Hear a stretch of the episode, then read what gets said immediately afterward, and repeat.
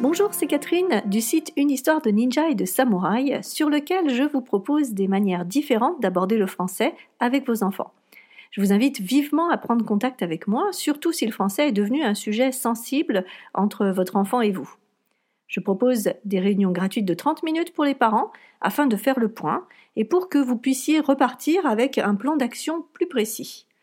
Bienvenue en tout cas dans l'émission Le français comme j'aime que j'ai créée pour aider les parents à aider leurs enfants. C'est au fil des discussions justement avec de nombreux parents que je trouve mes idées pour ces émissions. Je couple ça bien sûr avec différentes ressources, que ce soit des livres que j'ai lus, des conférences, euh, des formations que j'ai suivies.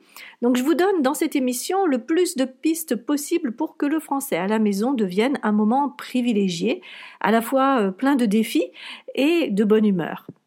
Et la bonne humeur, nous allons en parler aujourd'hui puisque le sujet du jour est la contagion émotionnelle. Alors évidemment, le terme contagion actuellement, euh, dans cette période de pandémie, est un peu maladroit. Mais euh, je le garde quand même, car euh, au-delà du fait qu'il donne une idée d'infection, donc quelque chose d'un peu négatif, eh bien, il exprime parfaitement bien ce côté transmission. Il y a une transmission et elle est involontaire on ne la contrôle pas. On se retrouve avec une émotion finalement un peu malgré nous. Mais euh, nous allons voir que ce n'est pas tout à fait vrai. Alors les émotions, ce sont la joie, la colère, la tristesse, la peur et le dégoût. Je tiens bien sûr tout cela d'une source très sérieuse, le film Vice Versa, qui s'intitule Inside Out en version originale.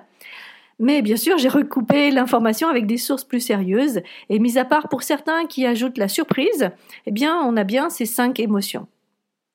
Alors évidemment, elles se déclinent en de très nombreuses nuances. On peut avoir euh, de simples frissons dans le dos ou euh, avoir une peur bleue tétanisante. On peut être extrêmement enthousiaste ou simplement satisfait de quelque chose. Ces émotions peuvent aussi se mêler. On peut éprouver de la surprise et être euh, en colère. On peut avoir peur et éprouver de la joie en même temps, surtout euh, si vous êtes fan de sport extrême par exemple. Mais les émotions, comment ça marche? Alors souvent, nous pensons que les émotions sont déclenchées par les situations, les événements, les expériences que nous vivons. Mais ce n'est pas tout à fait vrai. Ce sont nos pensées qui déclenchent les émotions. C'est en tout cas mon point de vue. Je vous laisse tirer vous-même vos propres conclusions. En tout cas, c'est un point de vue que j'ai croisé plusieurs fois, à la fois dans des conférences sur la manière d'apprendre, dans des podcasts, euh, dans des webinaires aussi sur le bonheur. Et euh, donc parfois notre interprétation est tellement rapide que c'est pour cela qu'on a l'impression que ce sont les circonstances qui nous bouleversent. Mais je vais vous donner un exemple pour que vous puissiez mieux comprendre. Imaginons que la circonstance, c'est simplement la dernière dictée de votre enfant. Il y a dix fautes ce ne sont pas directement ces fautes qui vont déclencher votre émotion, mais c'est ce que vous en pensez. Si vous vous dites Oh là là, il fait toujours plein de fautes, vous allez éprouver de la frustration, voire de la colère. Inversement, si vos pensées sont plutôt euh, Il n'a fait que dix fautes, c'est bien mieux que les fois précédentes, il y a de grandes chances que vous éprouviez plutôt une certaine joie, une satisfaction. Nos émotions nous sont donc dictées, en quelque sorte, par nos pensées. Pourtant, nous avons aussi souvent l'impression que les émotions sont contagieuses. C'est presque une évidence. En effet, qui n'a jamais éclaté de rire quand une autre personne riait? Qui n'a pas pleuré quand le personnage du film euh, était triste? Qui ne s'est pas énervé quand euh, notre interlocuteur était aussi sur les nerfs? Donc ce phénomène, on, l'explique de différentes manières. Une des explications, ce serait que depuis toujours, l'homme a besoin de vivre en groupe pour survivre. Et donc il a besoin, pour cela, d'être accepté par le groupe, et donc d'être sur la même longueur d'onde. Donc, il cale son comportement sur les autres. Et il le fait tellement souvent que c'en est devenu un automatisme. En neurosciences aussi, on parle des neurones miroirs. C'est une autre explication. Elle va un peu dans le même sens d'ailleurs.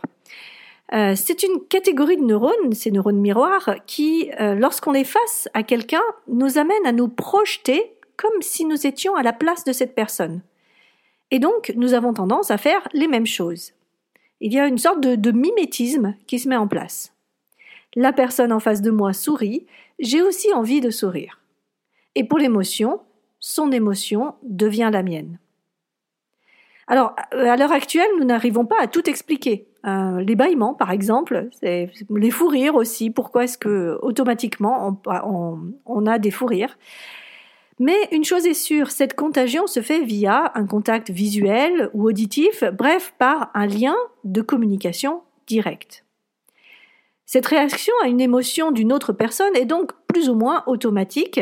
Elle va dépendre aussi de plusieurs facteurs. D'abord, il va y avoir l'intensité de l'émotion elle-même notre enfant qui éclate en sanglots aura beaucoup plus d'impact sur nous que s'il se mord simplement la lèvre pour ne pas pleurer. Il y a ensuite la compréhension de la cause de l'émotion. Il éclate en sanglots, mais c'est parce qu'il voulait le stylo bleu à la place du stylo noir. La cause n'étant pas validée par nous, nous allons avoir tendance à être imperméables à cette émotion.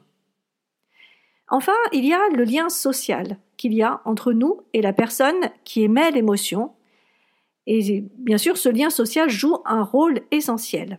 Nous sommes plus réceptifs aux émotions de nos enfants qu'à celles d'un parfait inconnu. Donc, nous le voyons ici, il y a dans ce processus de contagion une certaine validation de notre part, même si ces pensées de validation se font en une microseconde. Il faut aussi bien comprendre que nous sommes autant émetteurs d'émotions que récepteurs. Et notre rôle de parent nous donne, il me semble, aussi la responsabilité de la gestion des émotions que nous partageons avec nos enfants. En tant que figure d'autorité, en tant que personne inspirante, nous pensons donc que nous nous devons donc de maîtriser nos émotions. Or là, il peut y avoir un problème. Le premier qui s'impose à nous est lié au biais de négativité. En effet, de par ce biais, nous expérimentons beaucoup plus souvent des émotions désagréables. Je dis désagréables, j'aime pas dire négatives parce que toutes les émotions sont utiles. Mais euh, donc ces émotions désagréables, elles vont nous coller plus longtemps que des émotions agréables. Et certaines émotions comme la joie ne sont pas aussi automatiques que euh, la colère, la tristesse ou le dégoût. Et donc il va falloir faire plus d'efforts pour faire en sorte de diffuser cette joie, par exemple. Le deuxième point, c'est que la maîtrise des émotions est impossible nous avons des réflexes inconscients qui sont ancestraux et finalement, heureusement, parce que ces émotions, finalement, c'est la vie. Et de mon point de vue, il faut passer par ces différentes émotions pour la vivre entièrement. Mais revenons à notre sujet, donc la contagion.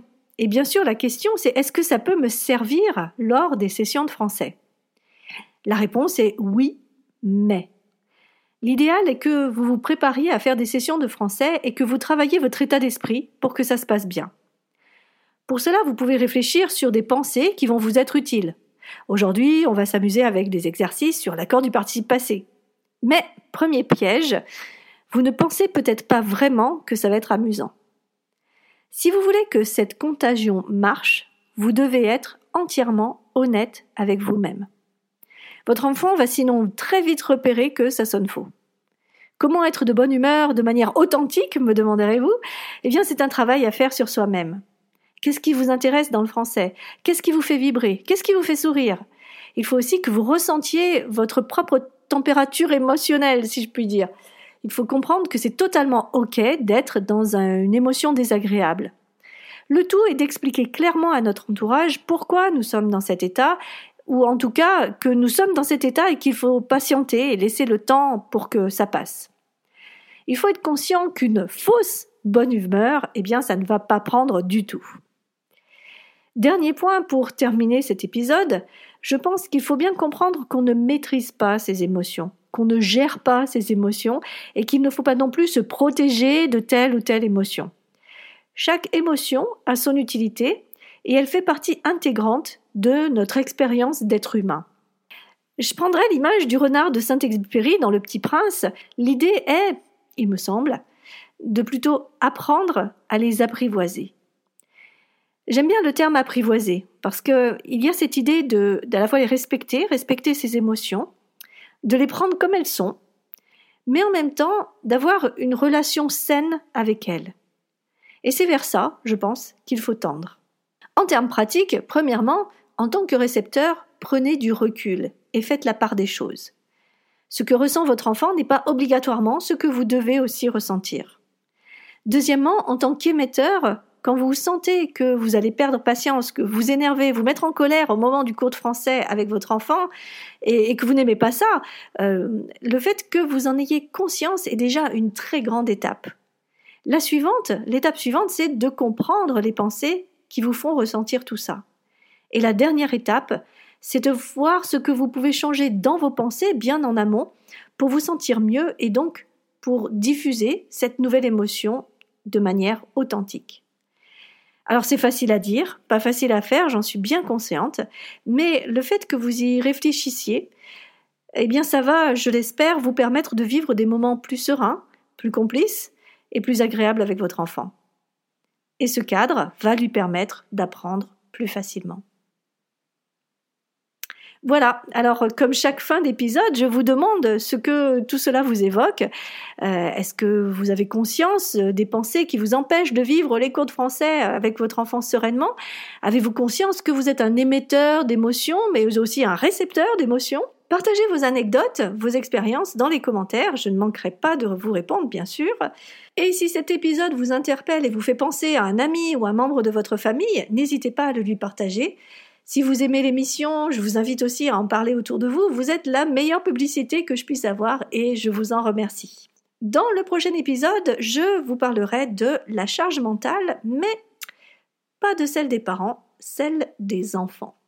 Alors, je vous en dirai plus la prochaine fois. D'ici là, portez-vous bien. Je vous dis à très bientôt pour la suite des aventures. Bye bye.